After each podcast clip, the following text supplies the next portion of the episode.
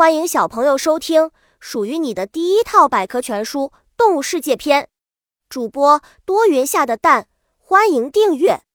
第零幺三章：小知识，海龟和鳄鱼常流泪，其实这是它们在排除体内多余的盐分。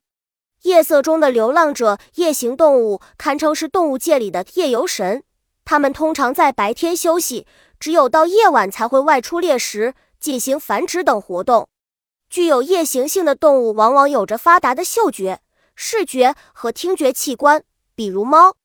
猫喜欢晚上出去找食物。动物的集体生活，狼是一种非常具有团队意识的动物。每当外出捕猎时，狼总会以几只甚至以更多的数量结成狼群，对猎物展开集体围攻。